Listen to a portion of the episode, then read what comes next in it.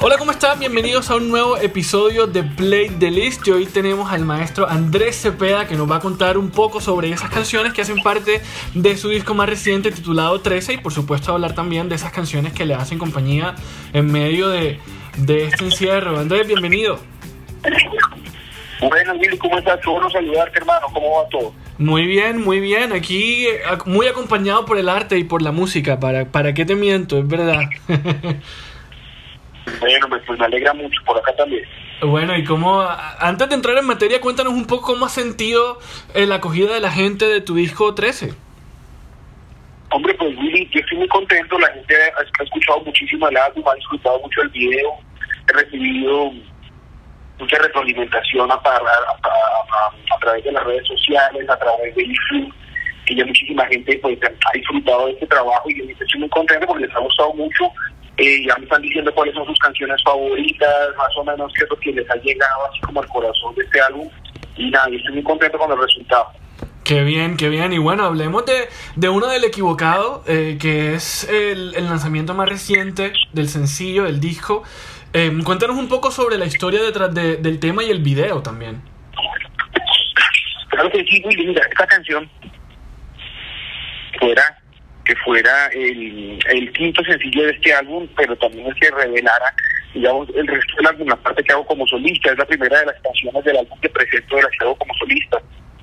Entonces, esta canción es una interesante porque esta canción iba a ser otra, el lanzamiento, el lanzamiento de este sencillo y la presentación del álbum iba a ser con otra canción completamente diferente que no, finalmente no quedó en el álbum. Okay. Por cuestiones, por cuestiones editoriales y por decisiones de producción resolvimos a último momento no usar esa canción y yo me quedé como en el aire, no sabía que, que, con qué canción iba a reemplazarla y de manera muy providencial apareció esta del, del equivocado, que es una canción que nos habla, digamos, sobre una, una relación en donde una persona ama mucho más que la otra y esa diferencia es grande y que como que las cosas funcionen, pero pero él tiene como la, la honestidad pues de decirle a la otra persona que, que, que, que, seguramente la va a hacer sufrir, que la va a hacer llorar, que seguramente no debería estar con él.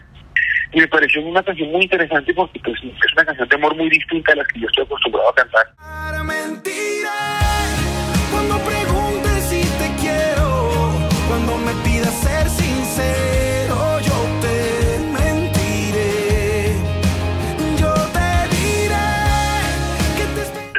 hacer un video con, con, un, gran realizador que se llama Nuno Gómez, un amigo venezolano con quien ya hemos trabajado antes en otra canción del álbum que se llama Te. Y él logró darle a esta canción, pues a esta historia más bien, una una dimensión más allá de lo que decía la canción en sí misma en la letra, nos cuenta, nos cuenta una historia muy bien realizada de una persona que se enamora del tipo equivocado, bueno, pasa todo esto que vimos en el video que es bastante dramático, y él siempre logra hacer eso como con las canciones, como, como volverlos unas pequeñas peliculitas en donde uno se identifica muy rápidamente con el protagonista y viene una serie de sorpresas y una serie como de emociones que lo van envolviendo a uno. Entonces, de ahí nace esta canción, así llegan pues, a, nuestro disco y este fue el video que hicimos, que, que, hemos estado presentando desde que hicimos el lanzamiento. Qué bien, y, y bueno, parece que estas, eh, estas, ¿cómo se llama? Como en esa balanza de amor, si se le puede llamar de alguna manera, en esas relaciones, es muy difícil que ambas partes den, den el, el, el esfuerzo de manera igual, ¿no? Sí, eh, realmente eso no pasa muy a menudo, pero cuando la cuando la diferencia es muy grande, pues ahí sí ya no hay nada que hacer. sí, definitivamente, definitivamente. Y bueno, ahorita mencionabas a Te Voy a Amar, que fue una canción que lanzaste, que también está el disco, pero que salió hace un par de años con, con Cali el Dandy, eh, pero que también sonó muchísimo. Yo creo que de alguna manera fue como, como te diste cuenta esa hambre que todavía tiene la gente de tu música, ¿no? Sí, sí, cuando fuimos a, empezar a hacer este disco, la primera canción que hicimos lanzar fue una balada muy romántica, pero pero que tiene en la mitad un rap que hace Cali, que es muy bonito, y, y, es un recurso muy interesante, el cual yo, el cual, me sorprendió, no, no, me imaginé haber hecho una balada pues que tuviera un rap en la mitad y que tuviera como tanto sentido, entonces la verdad fue muy sorprendente, mí me gustó mucho, y fue la canción con la que abrimos el álbum, como te dije, este también hicimos un video con nuestro querido Nuno Gómez, eh, eh, también contando una historia de una pareja que iba con, que se conocían, que se enamoraban, pero cada uno se iba a casar por su lado y al final se arrepienten y se van juntos. Te voy a amar.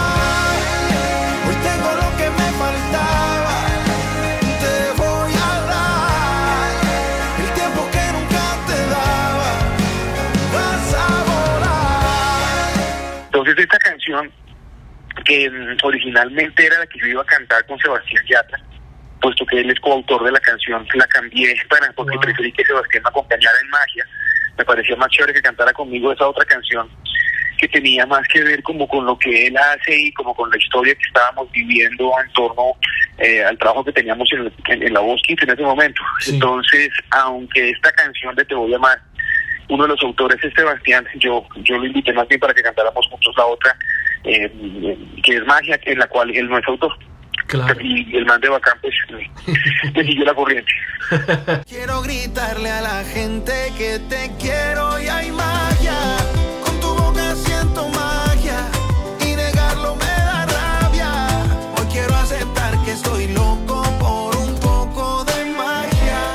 cuéntanos un poco cómo, cómo funciona eso con las colaboraciones. Bueno, las colaboraciones son una parte importante de este disco, eh, pero cuéntanos un poco cómo funciona eso, cómo se decide quién va dónde y cómo los invitas y cómo es como esa interacción de para, para lo que terminamos escuchando al final. Bueno, pues en el caso de este álbum, yo desde el principio es- fui escogiendo una serie de personas con las que con las que quería trabajar. Sebastián era uno, eh, Cali el Dandy eran otros. Tenía en mente trabajar con los chicos de Messier Periné y por el camino eh, se fue dando, por ejemplo, la invitación por Morar, fue algo muy casual. Yo estaba yo estaba precisamente en el, en el estudio de Mauricio Rengifo y Andrés Torres en Los Ángeles trabajando en Te voy a amar cuando mm, ellos se pusieron a mostrarme, estábamos haciendo un breakcito en el trabajo, se pusieron a mostrarme otras cosas que estaban haciendo en el estudio y una de ellas era un álbum para, para los chicos de Morat. Y una de las canciones de ese álbum era esta canción de, de Déjame ir, que a mí me pareció buenísima, la, la puse varias veces, la repetí, les decía, les pregunté a los chicos que si sería posible contactar a los de Morat para decirles que por qué por favor no me dejaban esa canción que yo la quería para mí mismo, así que los busqué los llamé, les propuse la canción y quedamos en, en cantarla juntos, así que la volvimos a grabar. Y esa es la versión que ustedes conocen.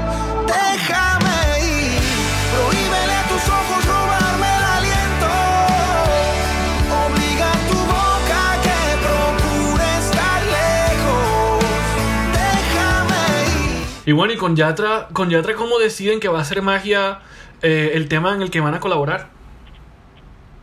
Pues todo empezó porque estábamos trabajando juntos en la voz y estábamos algún día ahí en los camerinos echando carreta y hablando cosas, hablando de música discutiendo un poco sobre los géneros y las influencias, en fin. Y se nos acercó Fanny Lu, que trabaja con nosotros en el programa, y nos dijo que por qué no en vez de estar hablando como tanto, tanta carreta, porque no, no, no, no tratábamos de, hacer algo juntos, y ahí empezamos a, a explorar la posibilidad de hacer algo, y ahí nació la canción que de Te voy a amar, y después apareció magia, y entonces yo le dije que más bien se la, se la cambiaba para que cantara conmigo esa y nos pareció muy bonito porque era muy acorde con lo que estábamos viviendo en ese momento. Estábamos trabajando con los chicos, con los niños. Esta canción nos habla como del primer amor, de cuando uno empieza como a crecer y a enamorarse por primera vez. Entonces nos pareció interesante cantar esa canción juntos y, y bueno, eso, eso fue lo que quedó. Claro, y bueno, definitivamente son, son 13 discos ya, cada uno especial en, en- en- en lo que representa para ti. Pero ¿cómo, cómo describirías el, la- el poder trabajar con tanto talento joven y mantenerte, pues tú vigente con tu, con tu talento, por supuesto, y, y, y eso hoy en, en el 2020? No, pues eso es una gran bendición poder poder hacer esto, haber hecho tantos álbumes, seguir teniendo la posibilidad de que la gente nos escuche, ¿no? De hacer muy buena música con gente muy joven que está haciendo cosas geniales en el pop, como es el caso de mis invitados. Entonces, no, para mí es algo, es algo muy bacano, ¿no? Poder combinar esa experiencia que yo tengo con, con, con las ideas de, de otras personas que vienen haciendo cosas muy lindas en la música. Claro. Y bueno, Mil Maneras de Morir es otra canción que mencionaste ahorita que trabajaste con, con Catalina y Santiago de Messier Periné. La canción tiene. es- es- se, se oye muy compleja, pero en el buen sentido. Como que se nota que se dedicaron ahí eh, mucho tiempo tratando de, de que quedara perfecta. Pues sí, trabajamos durante mucho tiempo y esa canción fue la primera que yo escogí para que fuera parte del álbum. Eso fue hace ya mucho tiempo, hace casi más, más de tres años. Y yo empecé a, bus- a buscarle como salidas a la canción. de- de- la grabé primero de, una versión, después le hice yo mismo le hice otra versión. Como que no llegaba al, punto que quería, entonces empecé a trabajar con un productor que se llama Yasmir Marrufo. Y en ese momento, como tratando de, torcer las tuercas de la canción, un día me levanté en la casa y escuché algo, estaba escuchando música y salió una canción de Messier Periné. Inmediatamente como que me hizo clic en la cabeza pensar que esa canción era con la voz de Catalina que quedaría muy bien, con los arreglos de Santiago, muy al estilo de ellos. Y empezamos nuevamente el proceso de ceros, hicimos una versión más de la canción que no me convenció tanto, después por Santiago nos reunimos y la peluqueamos un poco. Y quedamos con la segunda versión que finalmente es la que se, el arreglo que se usó. Y entre una gira, una vuelta y otra, finalmente logramos juntarnos con Catalina en Bogotá para cantar la canción. Y realmente fue la última que terminamos en postproducir, entonces nos demoramos casi tres años en hacerla y nos tomamos mucho tiempo pues para que nos quedara perfecta y mientras tanto pues estábamos haciendo también el resto del álbum, entonces eh, ahí hubo tiempo para encontrar exactamente como quería lo que sonara. Qué bien. Por ti no hay otra forma más hermosa de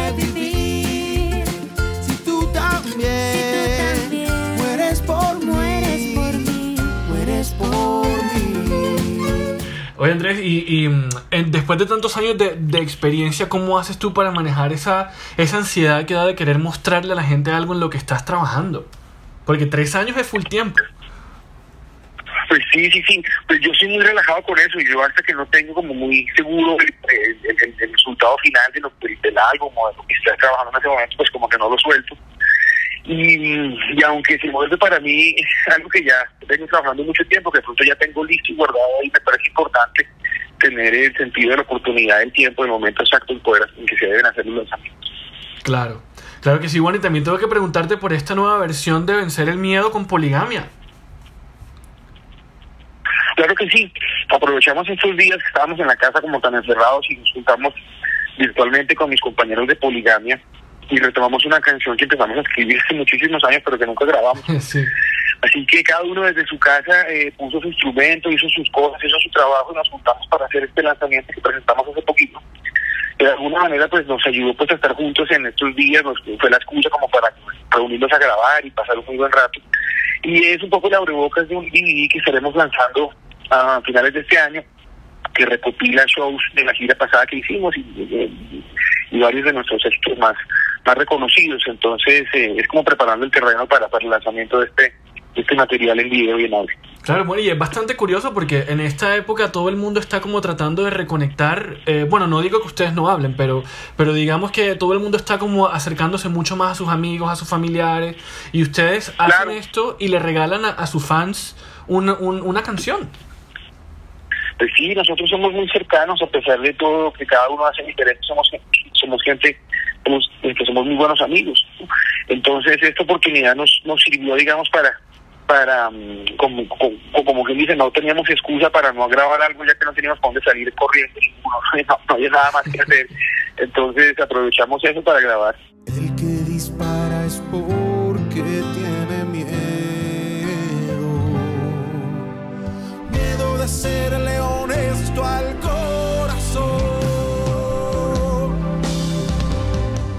Volviendo atrás en el tiempo, ¿recuerdas como cuál fue esa canción o ese, esa primera canción o artista que tú escuchaste que te motivó a, a- querer lanzarte tú también como artista?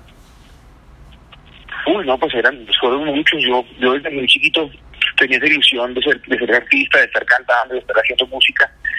Entonces, mm, pues, mm, mi influencia en ese sentido, pues han sido muchos artistas, ¿no? Pero pensaría que tal vez en la época en que yo formé mi banda, que estaba tan en boga el movimiento del rock en español, pues tal vez los, los artistas de esa corriente influyeron mucho en eso, ¿no? Gente como como eh, que te digo yo como como, Soda Stereo como Charlie García como Estalamaro como como Fito Páez no como personajes así que estaban muy fuertes en el momento en que nos empezamos a hacer música chiquitos pues eran como la influencia. Claro, claro, ¿y has podido conocer alguno de esos ídolos ya ahora grande y hablar con ellos? sí sí sí sí claro claro a todos ellos en realidad Qué bien, qué bien. Y bueno, ¿y qué te acompaña por estos días? ¿Qué estás escuchando? Bueno, estos días en realidad, aparte de lo que estoy trabajando yo en mi casa, eh, he estado escuchando mucha música clásica, he estado re- re- re- re- revisando mi colección de acetatos, que tengo una buena colección de acetatos, hay mu- mucha música clásica, hay algo de jazz, hay mucho de boleros y de, y música cubana, y eso es como lo que he estado escuchando, he estado dándole mucho, mucho tiempo a los acetatos. Qué bien. ¿Y hay alguna canción que hayas tenido así en, en repeat todos estos días? O, la- o en estos días alguna nueva tal vez que hayas descubierto, no sé. No, en realidad no, no así en especial. Ok, qué bien, claro, porque ahora es el debate de si la gente está escuchando canciones o está escuchando discos, ¿no? Nuevos y revisitando clásicos. Claro que sí.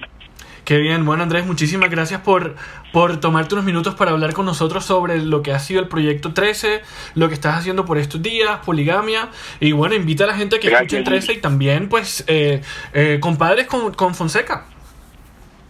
Claro que sí, bueno, pues muchas gracias a ti por el espacio, un abrazo para toda la gente que, que nos escucha y nada, los invito para que escuchen lo que estamos presentando por estos días, está el álbum de 13, que está recién salido del horno, igual que el de Compadres que hicimos con mi compadre Fonseca, que es un álbum compuesto y producido por nosotros dos, así que pueden visitar esta música en todas las plataformas digitales, ahí nos van a encontrar.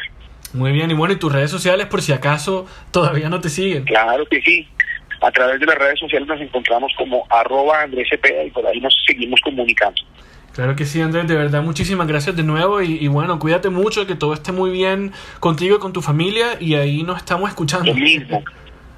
Lo mismo, te mando un abrazo grande, cuídate mucho y nos vemos pronto. Gracias, gracias. Señoras y señores, así llegamos al final del episodio número 13 de la primera temporada de Play the List con Andrés Cepeda. Los invito a que se suscriban en Spotify y en Apple Podcast para que no se pierdan todos los episodios que tenemos para ustedes los miércoles. Y por supuesto que nos sigan también en Instagram en arroba Play the List con DA intermedia. Agradecimientos especiales a Room Barranquilla, quienes se encargan de la edición del podcast, y a Melissa Simmons, que se encarga del look and feel de la cuenta de Instagram. Yo soy Wills, nos vemos la próxima semana. Chao.